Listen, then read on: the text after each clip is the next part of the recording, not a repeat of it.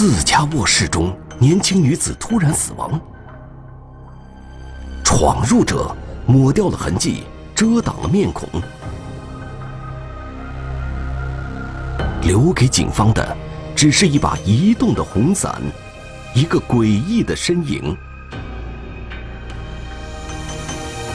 挡不住的面孔，天网栏目即将播出。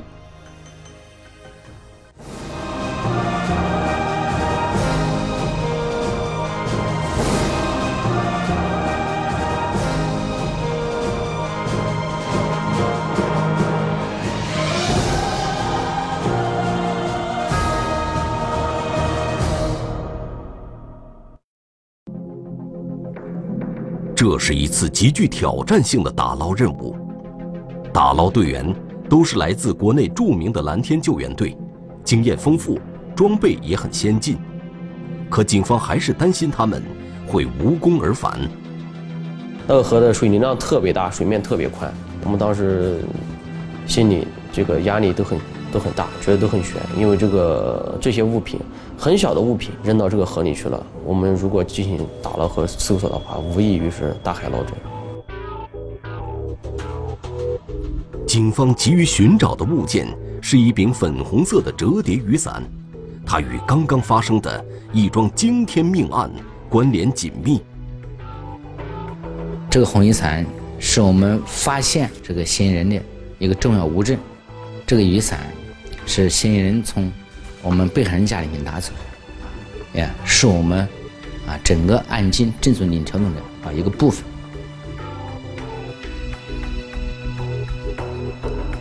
雨季的河水滔滔流逝，不舍昼夜，警方明白，找到红伞的可能性恐怕越来越小了。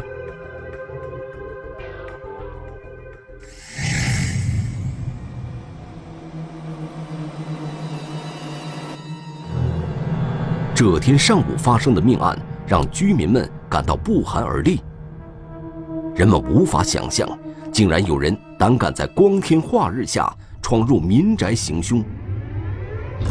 他躺在小卧室的这个床啊和墙的中间的位置，头朝南，脚朝北的一个位置，这样一个这样一个姿势。法医很快查明，被害人死于他杀，而伤痕就集中在颈部。就是说，在这个皮肤裸露在外面的，看到脖子上应该有这个类似这个这个掐扼或者说这个勒的这个痕迹，这个属于这个遭外力掐入颈部致机械性窒息死亡。死的除了这个颈部的勒痕以外，其他地方没有任何伤。的确是伤，我们让我们当时在在分析这个问题，是什么样的情况下会造成当时那种情况？随处散落的衣物表明，这里刚刚经历了一场匆忙而彻底的翻动。如果家里藏有什么贵重物品，肯定无法逃过一劫。我们家里面没有贵重物呃贵重物品，像现在这个时候家里面也也不放好多现金，是不是？像金银首饰嘛，我家老婆那个人，她是比较不不喜欢买这个东西，就包括日常的像自己的皮肤护理啊。他都不喜欢这么做，他就素面朝天的一个人。他的女儿说，家里面就两部手机，一部是他母亲已经用的手机不用了，还有一部呢他母亲用的这个新手机，啊，这两部手机没有找到。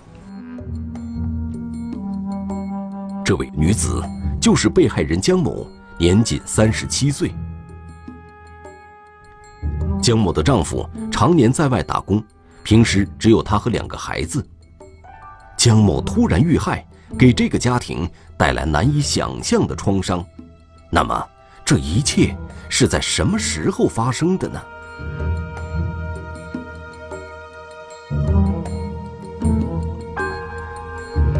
楼门口的监控录像显示，当天早晨七点左右，江某准时送儿子出门上学。他们乘电梯下楼，走在后边的江某悠闲地看着手机，没有任何异常。女儿早上自己起来早一点，坐公交车到学校去。这个儿子他是每天早上自己送，儿子小一点在上小学，儿子每天每天是接送，他是固定接送的。四十分钟后，江某独自回到家中，从此他再也没有下楼。他就是在这边，主要就是接送两个孩子上学，就是还嗯拿一点那个，呃是手工活，在家里面闲着也是做。他说闲着也是闲着嘛，没事就是拿拿点小事情会在家里面做。当天上午十点左右，姐姐打电话找江某时，就察觉事情有些不对头。打第一个电话呢，接了，接通了，但是没没人说话。然后随后就打，接着打打电话就是无法接通，然后嗯，他就感觉这事情有点不对，不对，感觉就是感觉不太好。显然，这时江某已经遇害了，而惨案发生的时间就在上午七点四十到十点之间。令人不解的是，江某家住在四楼，犯罪嫌疑人又是怎么闯进来的呢？因为这个阳台啊、窗户没有这个攀爬的这些痕迹。就说我们当时进对门把手进行的门把手进行的提取，我们当时分析现场分析的话，应该是从门进入的。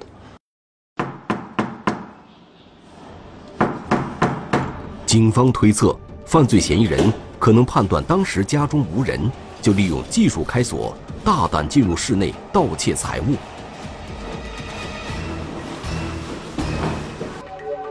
这时，专心做活的江某突然听到了可疑的响动。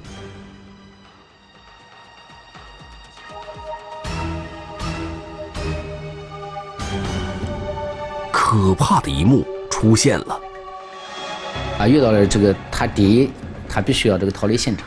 这时候遇到这个女主人的啊阻拦或者要报警，他为了防止啊被抓获或者是啊要及时逃脱啊，就啊采取暴力这个袭击啊我们这个啊被害人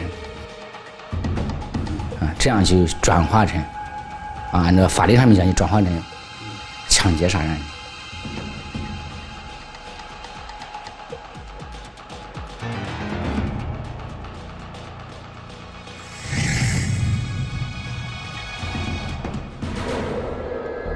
这个凶残的闯入者到底是什么人？作案后，他又逃到哪里去了呢？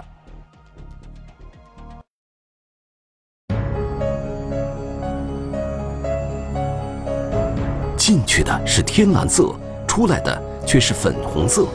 可疑男子耍起了障眼法。这个新人呢，这个精心的这个预谋啊，通过这一把伞啊，想来阻断我们公安机关的啊侦查。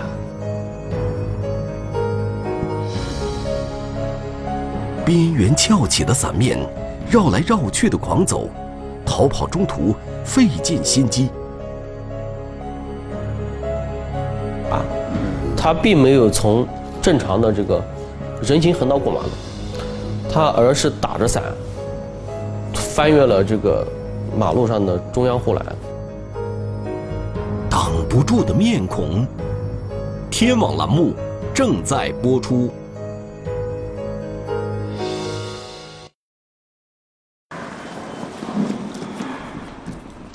这是案发现场所在单元楼一层楼门口。警方确信，犯罪嫌疑人进出现场时，必须经过此处，一定会在监控中留下直观的影像记录。当时进进出出的人很多，哪个才是犯罪嫌疑人呢？因为那个那个小区啊，就陪读的这个是这个带孩子上学比较多，离离离各个学校都比较近。当时早上就是说一个一个送孩子上学的高峰期，来来来来往往的人还是比较多的。侦查员仔细查看了案发时段内每一位进出楼门的居民，最后一个人的反常行为引起了他们的注意。那个时间段，早上大部分都要走，啊，都是上班、上学的，或者出去买菜的，都是走这个啊电梯，啊，极少有人我们正常的生活常识这样。很少人家拿去走，早上去下楼去坐坐走这个啊楼梯口。呃，九点多了，这个嫌疑人，呃，出来的时候，他从他不是从这个电梯出来的，他直接是从楼梯出来的，从楼梯，但是呃他是打着一把伞。按照这个我们正常这个推理的话，嗯，一般人出门的话，你应该是出了门你再打伞，不可能在室内就把这个伞给撑开了，啊，嗯，这个所以就是分析到这一个特特征，感觉这个不不是很合理。民警注意到伞顶朝着监控摄像头一侧大幅度倾斜，正好将伞下的人脸遮得严严实实。这么做是故意的吗？根据行走的速度，民警推算出了这个人走出小区大门的时间。在相对明亮的光线下，伞面的颜色才正常显现出来。这个嫌疑人出来的时候啊，他打了一是稍微小了一点，这个，呃，颜色类似于一点粉红色的这个小伞。哎，当时我们很困惑。令人感到意外的是。这把粉红色的雨伞下是一位身穿黑衣的成年男子，显然，可疑男子意识到了摄像头的存在。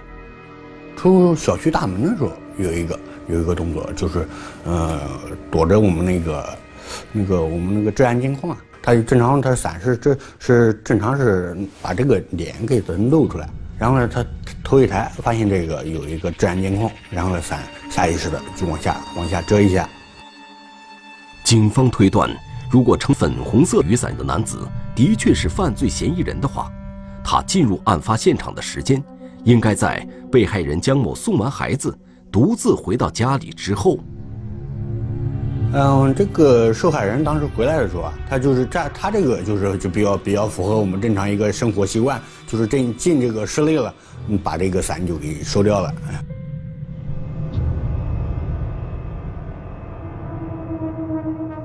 果然不出所料，仅仅间隔十分钟，一个诡异的身影就出现了。他没有及时收伞，而且是直接径直，直接就是上了这个楼梯，上楼梯也没有把这个伞给他收掉，所以我们就觉得这个就是很蹊跷。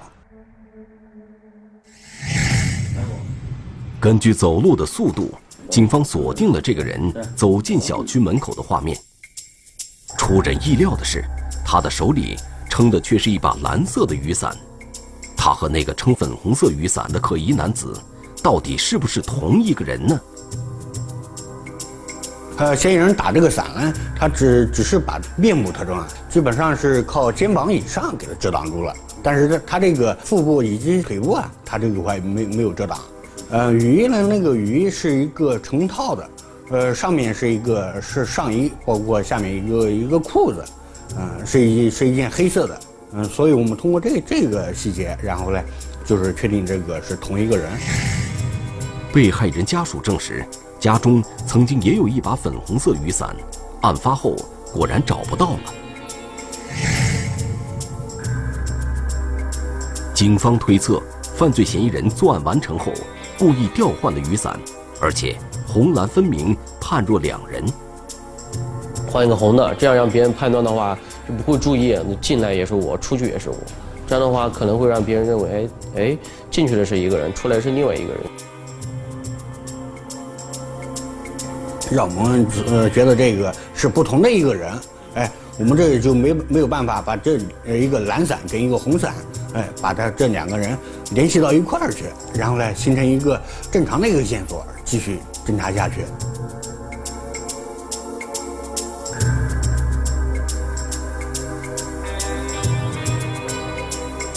这个新人呢，这个精心的这个预谋，通过这一把伞，想来阻断我们公安机关的啊侦查，来逃避法律的制裁，自认为考虑的非常细啊，非常全，准备的非常预谋的非常充分。犯罪嫌疑人可能没有想到，案发后还不到四个小时。警方就盯上了这把粉红色的雨伞，他更没有想到，雨伞遮挡了他的真面目，也暴露了他的行踪。呃，因为那时候呢，九点钟那时候，那时候已经不下雨了，啊，那天，呃，那天我们当时观看这个监控啊，呃，整个这个马路上，只有这一个一个嫌疑人，他打个伞，呃，显得特特别鹤立鸡群，呃，很反常。边缘翘起的伞面，转来转去的狂走，明显折射出伞下人的惶恐。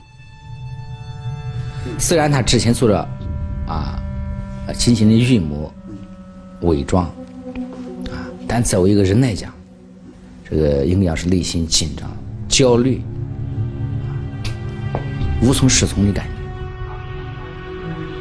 这时，可疑男子又做出了一个。非同寻常的动作，他并没有从正常的这个人行横道过马路，他而是打着伞翻越了这个马路上的中央护栏过的马路，就是为了躲避监控。因为那个人行横道上有一个我们的治安监控，所以当时监控，呃，我们只看到一个很模糊的影子，他打了个伞到那个方向去了。从这一刻起。侦查员再也找不到撑着粉红色雨伞的诡异身影，难道他人间蒸发了？一下子消失了，我们就不知道这个嫌疑人到底到哪儿去了。我们最后应该分析，就是这个嫌疑人啊，肯定是在我们这个呃嗯监控这一块盲区这一块。然后呢，我们又把这个我们之前所调的这个监控啊，又拿拿回来，又仔细的看。就在监控画面的边缘，侦查员捕捉到了两点微小的闪光。有辆车，它这个双闪，哎，突然亮了一下。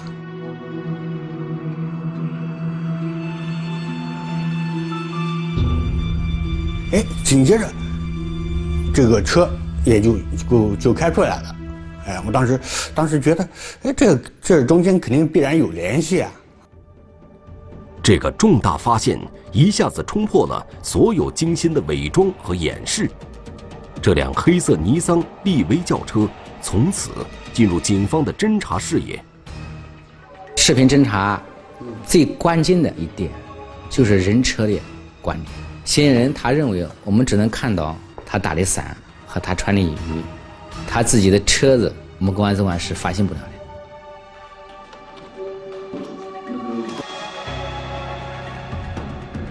车辆信息显示，车主名叫王某，本地居民，已经六十岁了。那么，一个六十岁的老人可能参与入室抢劫、杀人作案吗？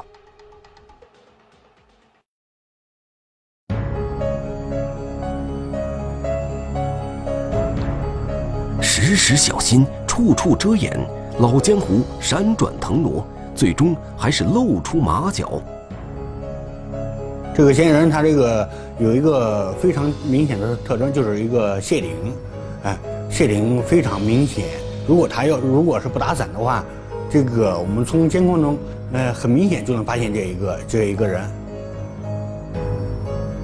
提前出门，耐心守候，老相识，机关算尽，一心只要万无一失。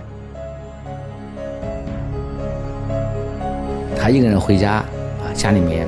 第一个呢，他是一个人，啊，回家是一看到一个人回家，一个人在家里面，啊，如果其他的事情呢，他不能保证，啊，被害人一个人在家，啊，而且早上啊很少有串门的。挡不住的面孔，天网栏目正在播出。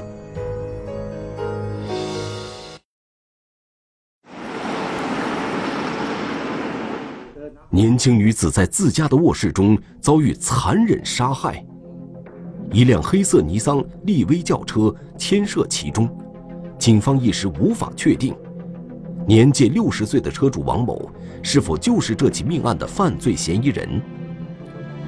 案发时间究竟是什么人在驾驶这辆轿车？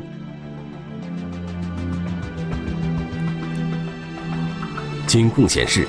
在案发当天早晨七点零七分左右这辆黑色尼桑骊威轿车驶出王某所在的某住宅小区然后就在附近街道上徘徊。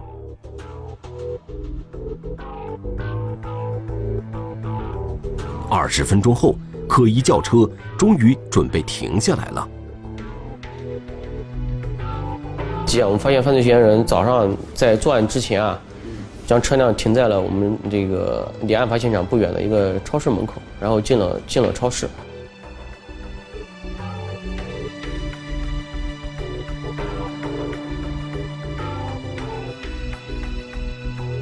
调取了这个超市内部这个监控啊，我发现这个嫌疑人，呃，进进入到最里边这个这个货架，哎哎，手里面拿了一个一个一个小盒子一样的东西，一个长方形的一个东西。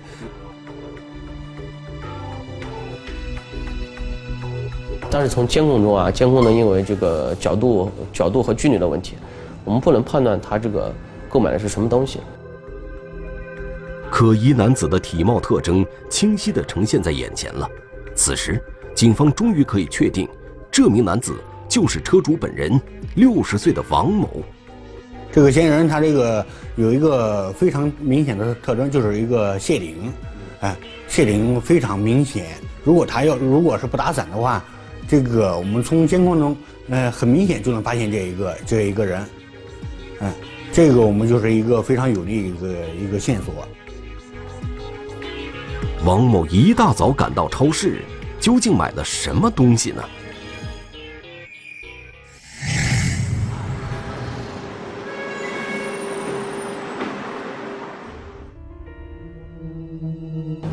呃，我们进一步访问了超市的服务员。呃，服务员当时印象比较深，因为当时还不到七点半，他是超市的第一个顾客，这个进来之后就直接问雨衣在什么地方。而且赶得比较巧的是，那个超市当时只剩下一件雨衣了。监控显示，王某买了雨衣后直接上车。八分钟后，黑色力威轿车驶到案发现场所在的小区门口，停在马路对面的一处隐蔽处。他车停好了，但是他呃呃车一直他们他没有下车，这个前前后后大概有三到四分钟。我我们最后，呃，包括这个嫌疑人下车之后，哎，他穿的就是这个雨衣了。他应该就是在停车停好车之后啊，就把这个在车上把这个雨衣就给他换上了。警方推测，王某临时购买雨衣，并且立即穿上身，就是在为作案做准备。因为当时当天早上呢，雨不是特别的大，而且他有自己的轿车，这个下车之后啊。撑把雨伞，足以这个挡雨了，不需要再画蛇添足，再去穿雨衣了。他打伞是为了啊，这个怕啊能遮他的面部，啊，防止被这个探头捕捉到。啊，穿雨衣啊，他是为了这个防止他的这个体态，因为雨衣它它能够把能够很好的啊把人的体态了这个。能够啊遮蔽一点。案发当时正值阴雨蒙蒙的天气，这也可能是王某刻意选择的。如果晴天的话，一个男的打个伞，那那我们公安机关第一天就发现他。他选择一天，他就可以啊打伞、穿雨，进行双重的啊伪装。警方注意到。王某在被害人所在的小区门口徘徊多时，好像在等待什么。嗯，因为这个他嗯，嫌疑人所徘徊这个路段，就是这个被害人他送小孩，他他这个必经之路，他应该是等这个被害人回来。发现被害人回来之后，呃，立马过了大概五分钟左右，这个嫌疑人也就紧跟着也就进了单元单元门。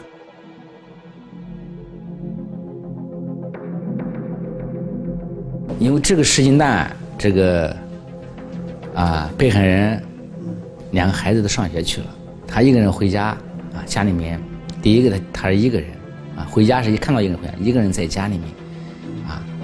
如果其他的时间段，他不能保证啊，被害人一个人在家，而且早上很少有串门的。由此看来，王某对江某的生活规律非常熟悉。这次作案也是充分预谋的，那么，两人到底是什么关系？王某竟然残忍的将对方置于死地呢？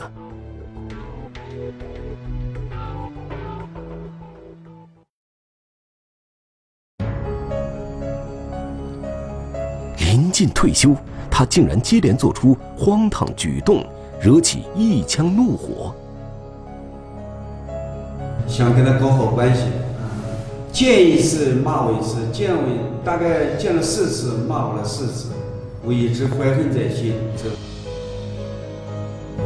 作案之后，他急匆匆抹去罪恶的痕迹，幻想逃脱法网。扔到这个河里去了。我们如果进行打捞和搜索的话，无异于是大海捞针。挡不住的面孔。天网栏目正在播出。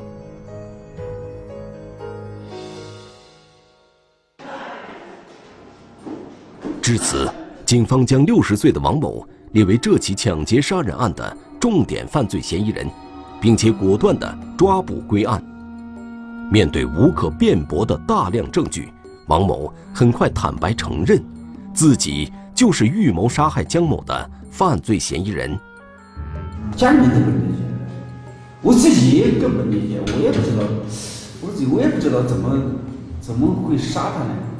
我一直这几个月来，天天晚上也睡不好觉，一醒了就睡不着了，整天睡不着。到底发生了什么事情，竟然让王某如此痛恨对方呢？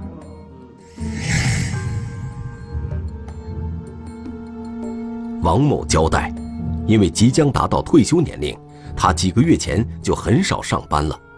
闲来无事，王某就经常去棋牌室里娱乐消遣。在这个过程中，他结识了一起打牌的江某，并且产生了好感。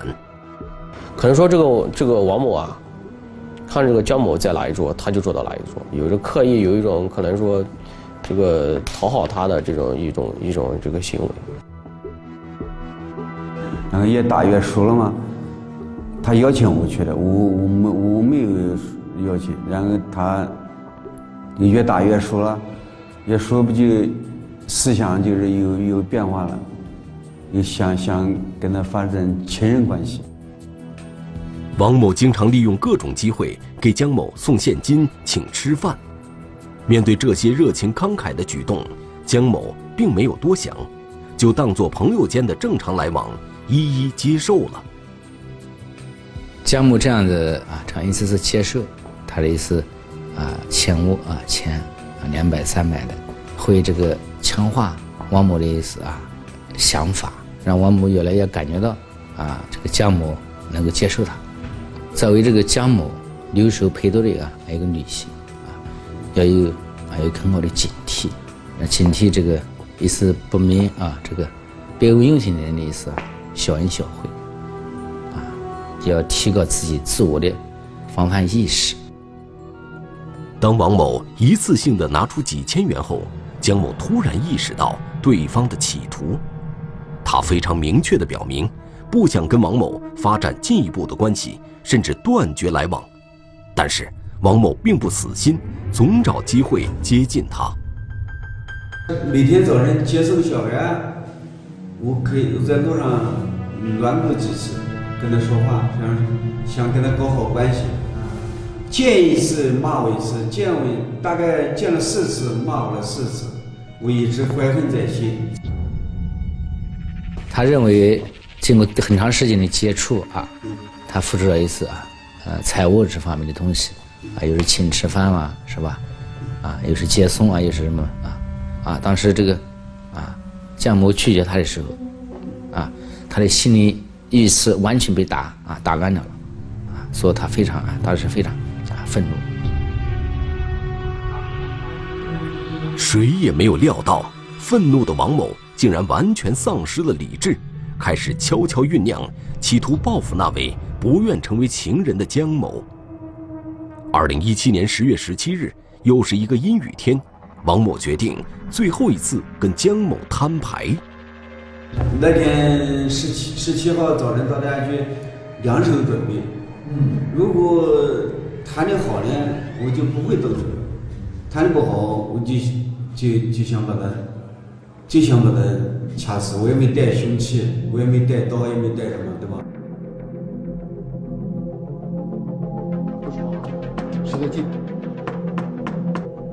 他他敲门，了这谁呀。我我说老，我让小强开门，等你谁呀。我我老我是王哥，然后他门开开了。我估计他还有有点回心转意的意思。江某没想到，对方仍然贼心不死，还没说几句话，王某就旧事重提，再次表达了要和江某发展情人关系的想法。就是讲个情人的事，我说你，你有情人了，把我忘掉了。你这死老头子，你我不愿意跟你来往，你以后今天是最后一次，你以后再来，我就跟你女儿，跟你，嗯，老婆到你单位把你这事说一下。然后又又就是骂的不停，骂的不停呢，我就是退着走了，我也我也没讲话了。完了好可以好我我我走了我走了，然后就出门。然而，江某的一腔怒火难以平息。感已经感觉到这个事情已经不对头了，那你就不要刻意去激怒他，就想方设法，他说你赶紧走啊，到公共场合的下，那他就不会把你杀死了，他也杀不死你了，是不是？江某根本没有想到，对方已经动了杀机。那时候头已经发昏了，我们就把他看睡了，看睡了就掐面对面掐在身上，把他两个胳膊呃夹住了，不给他动。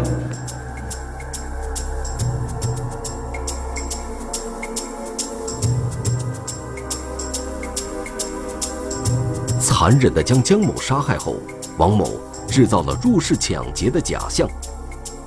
为了干扰警方的侦查事件，逃离现场之前，王某还特意取走了江某的手机和一把粉红色的雨伞。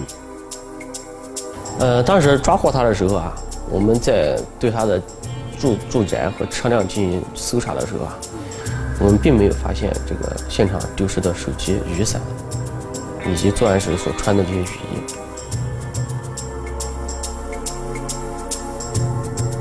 据王某交代，在驾车回家途中，他在六安市区的碧河边停下来，将被害人的手机和粉红色雨伞扔进滚滚的流水中。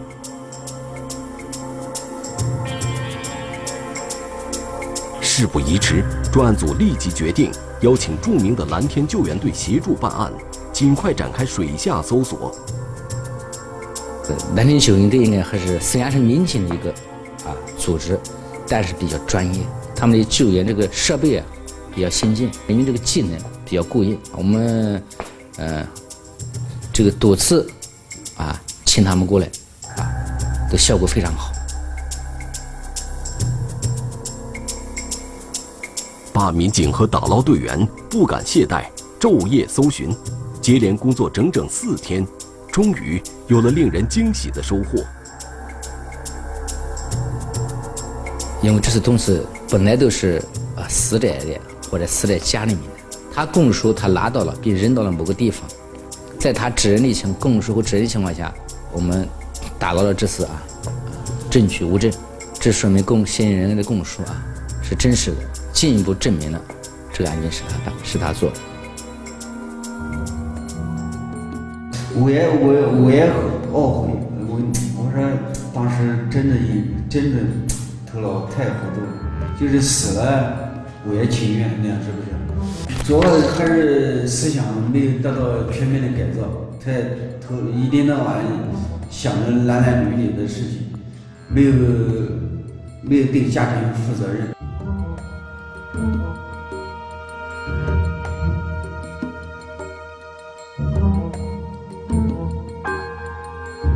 王某无论如何也不会想到，玉安警方在案发后仅仅四小时，就将粉红色雨伞和蓝雨伞紧紧关联在一起，在短短二十个小时内就彻底侦破了这起精心预谋和实施的命案，并且获得了完整有力的证据链，又一次彰显了打击犯罪的决心和实力。